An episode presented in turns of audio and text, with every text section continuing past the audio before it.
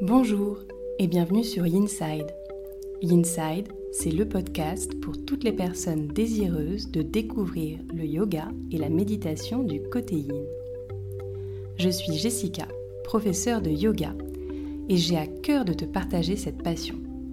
Chaque semaine, seule ou avec des invités, je te délivre tour à tour des inspirations, méditations et séances de yin yoga que tu peux facilement insérer dans ton quotidien pour retrouver un calme intérieur. Aussi, si tu es à la recherche de bien-être et de douceur, tu es au bon endroit. N'hésite pas à soutenir ce podcast en t'abonnant et en le notant sur Apple Podcast. Belle écoute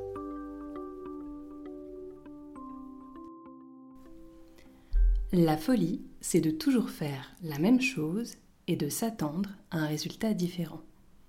Albert Einstein. Bonjour et bienvenue à toi dans ce nouvel épisode du podcast Inside. Alors aujourd'hui, je ne vais pas forcément être d'accord avec la citation qui ouvre cet épisode et bien entendu, je vais t'expliquer pour toi.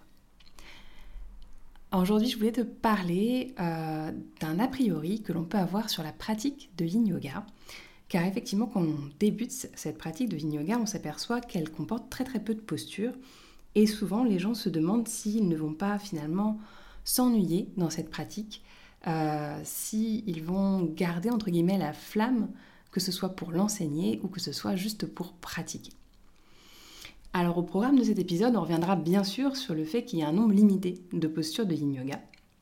Mais je vais te démontrer que ça ne va pas pour autant rendre ta pratique un peu moins créative que ta pratique de vinyasa par exemple, et qu'il y a de multiples façons finalement d'amener de la créativité dans ta pratique de yin et d'amener de la nouveauté. Donc je te démontrerai dans cet épisode que même s'il y a un nombre limité de postures, il y a tout d'abord un nombre illimité quant à de variations de ces postures. Il y a aussi toute une façon d'amener le cours, que ce soit sur l'environnement extérieur, sur l'ambiance, sur la narration du cours, qui va rendre ta pratique spéciale. Tu vas aussi, toi, être un paramètre important dans ta pratique, ton ressenti, ton humeur du jour, ta fatigue peut-être, ta condition physique du moment va changer complètement ta pratique de yin yoga. Et on verra enfin que malgré tout ça, si tu trouves ta pratique répétitive, bah, ça peut être aussi une bonne chose.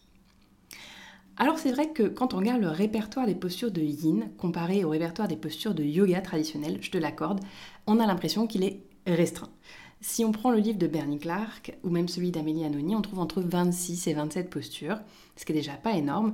Mais si on prend les archétypes de postures de yin yoga tels que définis par Paul et Suzy Criley, on tombe à 7 archétypes. Donc on peut penser que ce répertoire de yin yoga, finalement, il est assez peu diversifié et qui sera peut-être pas suffisant pour avoir une pratique créative, en tout cas pour avoir une pratique qui va nous permettre à chaque fois ben de sortir de notre zone de confort, de nous amener de la nouveauté. Hein, parce que si l'on revient aux sept archétypes, ben, on va avoir tout simplement la chenille, le lacet, la libellule, la torsion, le dragon, la selle et l'archétype du chiot. Voilà, bonjour, on a fini de les énumérer. Tu vois, ça tient vraiment à pas grand-chose. Mais euh, c'est quand même hyper intéressant finalement de venir travailler avec ces archétypes. Parce que tout d'abord, chacun va venir euh, chercher des zones ciblées assez précises du corps, que ce soit d'un point de vue anatomique ou d'un point de vue énergétique avec les méridiens. Et même si ça peut sembler limité, il euh, faut le regarder comme une classification en fait. Et à l'intérieur de cette classification, à l'intérieur de cette famille d'archétypes, eh ben, il y a une multitude de variations qui vont te permettre de modifier les postures et de passer d'un archétype à un autre, parfois en trois fois rien. Alors si par exemple on prend euh, l'archétype de la libellule, où tu es donc les deux jambes écartées ici et tu plonges vers l'avant, tu es dans cet archétype de la libellule, mais euh, tu peux modifier euh, cette posture juste en venant euh, te pencher, au lieu d'être entre tes deux jambes, de venir te pencher sur une jambe, la jambe droite ou la jambe gauche. Et là, en fait, tu vois que juste en ayant un mouvement différent, tu changes complètement d'archétype, tu sors de cet archétype de la libellule pour rentrer finalement dans l'archétype de la chenille, puisque tu vas ressentir cette tension, non plus au niveau des adducteurs, mais au niveau des ischio-jambiers. Donc même si voilà, ces archétypes, ça peut sembler un peu figé ou rigide, et eh ben, il y a toujours le moyen finalement de passer d'un archétype à un autre, ce qui fait que le répertoire est tout de suite beaucoup, beaucoup plus vaste. Et il y a, notamment euh, au sein de ces archétypes ce qu'on appelle des panoramas. Donc il y a par exemple le panorama du lacet, où on va pouvoir jouer finalement avec le fait qu'on ait une rotation plus ou moins importante au niveau des hanches. Donc on aura un lacet serré au départ, un peu moins serré, peut-être passer par un carré, un carré d'effet, ou même un lacet d'effet pour jouer avec l'intensité de la posture et cette ouverture de hanche. On peut retrouver exactement la même chose avec le dragon et la selle qui ont aussi un panorama assez large de variations qui peut permettre de jouer, de balancer ce curseur d'un bout à l'autre en mettant plus ou moins d'intensité. Et même ces archétypes, euh, ça peut être intéressant de rester dans une famille et d'essayer de renverser, de changer le plan de la posture. Donc si on prend la chenille, initialement c'est une posture qui se fait au sol, les jambes allongées, et tu viens t'incliner vers l'avant, donc tu étires l'arrière des jambes et l'arrière du dos, donc vraiment toute la chaîne postérieure.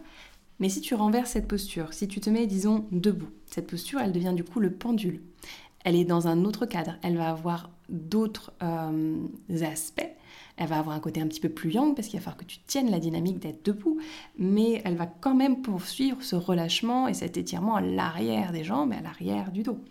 Tu peux encore, cette posture, la faire tourner encore plus et venir dans l'escargot, où là tu es renversé sur le dos, les pieds à l'arrière de la tête, comme si c'était la posture de la charrue que tu connais peut-être bien en yoga vinyasa. Mais cette fois-ci, tu as les genoux pliés pour garder un peu moins d'intensité, bien entendu. Donc il y a de multiples moyens de venir varier ces postures à l'intérieur des archétypes. Un autre moyen, c'est de passer d'une posture symétrique à une posture asymétrique. Alors bien sûr, demi, euh, demi-libellule pour la libellule et ainsi de suite, mais ça peut être aussi de venir prendre sur la posture du chaud, celle qu'on appelle le quart de chaud, de garder qu'un seul bras étiré par exemple, ou de venir en torsion dans cette posture. Donc là, on vient juste de parler de modifier la posture avec uniquement ton corps. On n'a même pas encore commencé à évoquer l'idée d'utiliser des accessoires, des supports pour aider à ta pratique. Donc bien sûr, une fois qu'on a testé et essayé ces multiples variations, on peut venir chercher encore d'autres façons d'expérimenter la posture avec des accessoires. Donc on va pouvoir utiliser un support pour soit intensifier ou justement adoucir la pose. Donc ça peut être une idée par exemple de transférer une posture au mur, ça peut faire changer de plan la posture ou l'intensifier. Encore une fois, par exemple, si on prend euh, le dragon, la posture mur va être hyper intéressante car elle va intensifier énormément euh, l'étirement du quadriceps. En revanche, si tu prends la posture de la libellule au mur, tu vas pouvoir avoir un relâchement qui sera peut-être euh, beaucoup plus intense parce que la posture est supportée. Donc ça va aussi te permettre bah d'adapter la séance à tes envies du moment finalement. Dans ta pratique, il y a aussi par exemple la sangle qui est très chouette à utiliser. Alors c'est un peu compliqué à mettre en place dans des cours collectifs, mais finalement quand on est à la maison, c'est peut-être plus facile ben, de venir utiliser la sangle pour intensifier une posture ou au contraire pour venir relâcher dans une posture.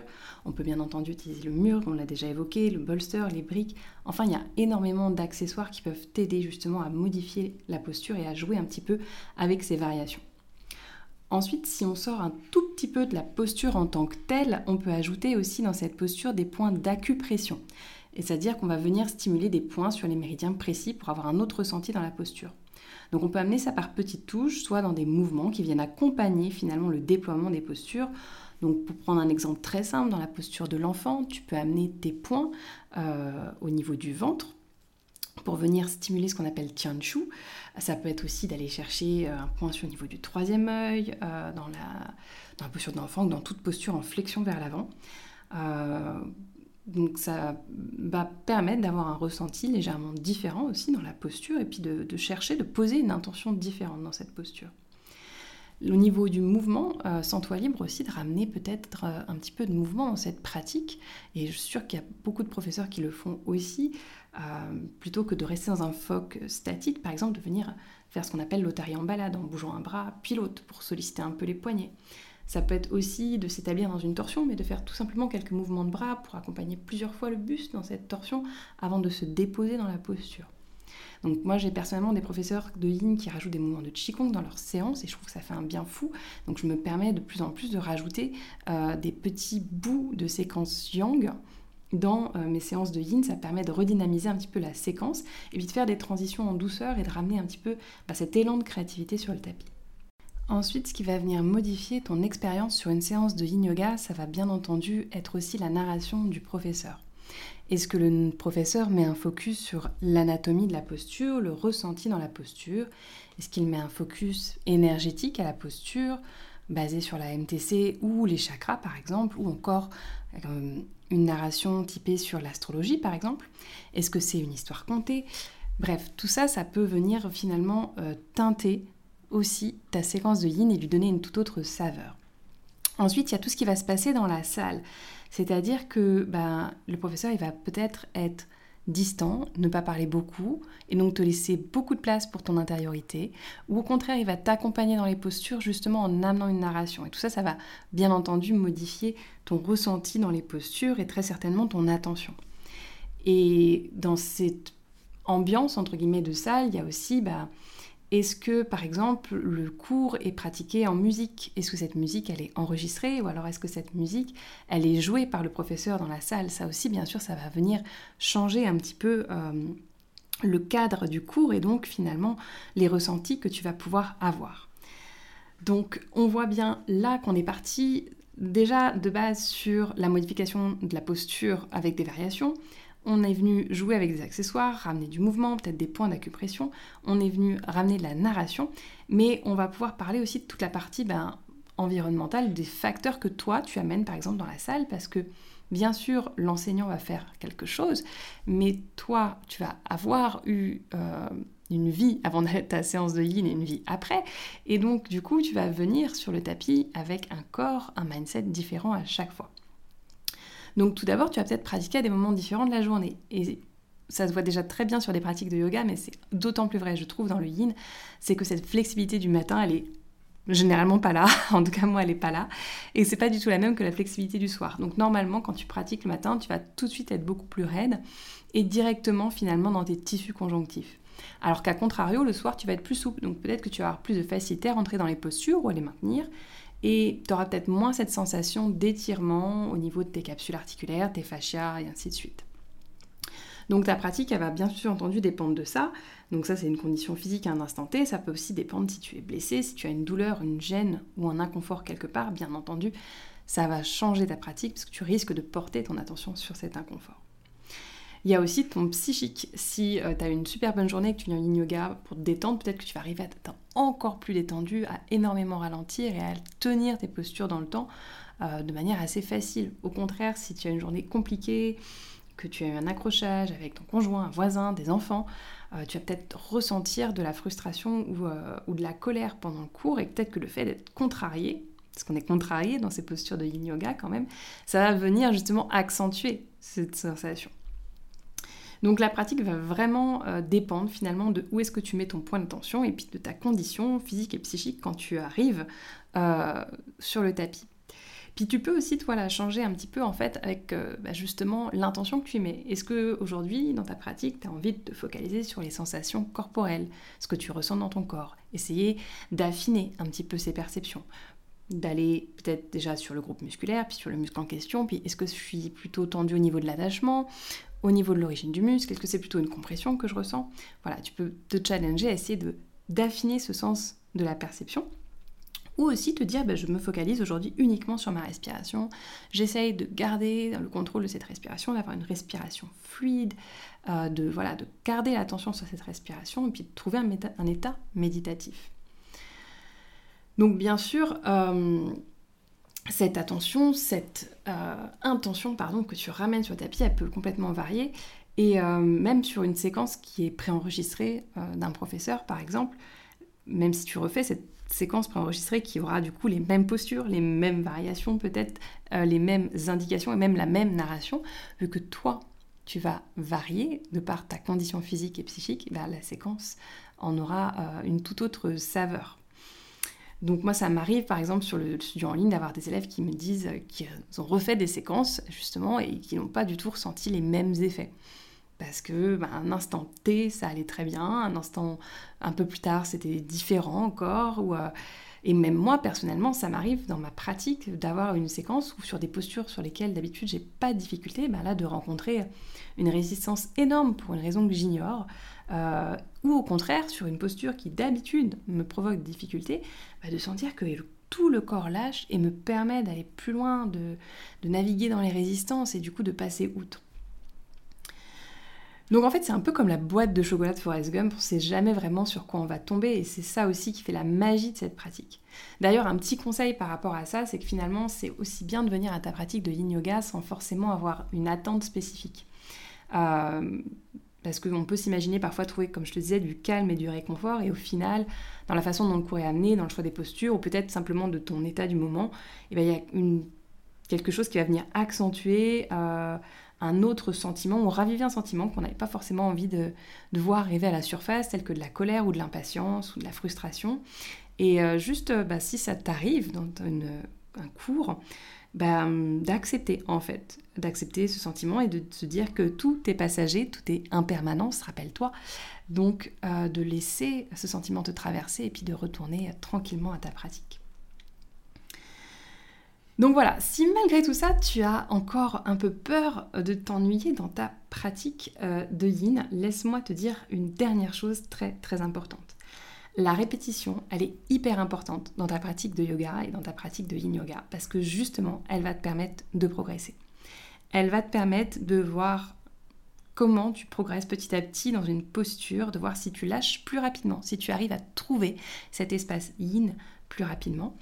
Et en fait, le corps va mémoriser quelque part les postures, il va retrouver euh, une sensation de confort dans cet inconfort, il, aura mémorisé par les séquences que tu auras fait avant, et peut-être que petit à petit, ben justement, tu vas pouvoir percevoir des choses un peu plus euh, sensibles et trouver un certain confort dans une manière et un certain état méditatif dans, des postures que, euh, pour lesquelles tu n'as aucune appétence, on va dire, aujourd'hui. Et d'ailleurs, si tu regardes, c'est peut-être un peu le but aussi des, rituels finalement, de, euh, le fait de ritualiser quelque chose, ça nous permet de trouver cet état de calme un peu plus rapidement. Pourquoi on fait des rituels? C'est pour qu'on ait des ancrages dans le cerveau qui nous disent bah là c'est bon j'ai préparé mon espace, je suis dans ma bulle, du coup mon cerveau il se met tout de suite en mode relaxation. Et euh, c'est vrai que moi j'aime bien quand je donne un cours en présentiel qui est euh, un rituel dans la façon d'accueillir les élèves, euh, que ça soit euh, au niveau de l'espace, la façon dont sont disposés les tapis parfois. parfois j'aime bien changer aussi, mais ça peut euh, leur faire retrouver quelques petites habitudes, juste avec l'odeur, un petit peu de palo santo dans la salle, la musique aussi, qui a un marqueur très fort dans la façon dont je donne mes cours. Et bah, ça, justement, ça a contribué au fait de leur dire, bah, c'est bon, je suis dans cet espace sécure, je suis là pour prendre ce temps pour moi, pour ralentir, je peux m'autoriser à rentrer dans cet espace-ci. Et euh, si d'ailleurs on élargit un tout petit peu plus loin cette idée de répétition, si on regarde le yoga en général, bah, on peut constater que le yoga est un espace entier de répétition en fait. Euh, c'est un espace de répétition dans le sens où on répète les postures, parce que même dans des pratiques yang finalement, euh, elles sont variées certes, mais il y a beaucoup de postures qu'on vient répéter dans un flow, on vient répéter souvent les mêmes postures. on vient répéter des pranayamas, des respirations, on vient répéter des chants de mantra. Un chant de mantra, c'est qu'une, plusieurs syllabes qu'on répète finalement. Euh, donc il y a vraiment cette notion dans tout le yoga de répétition, d'effort continu et prolongé, qu'on appelle d'ailleurs abhyasa. C'est ce fait d'être voilà, euh, établi finalement dans cette pratique, dans cette constance dans l'effort.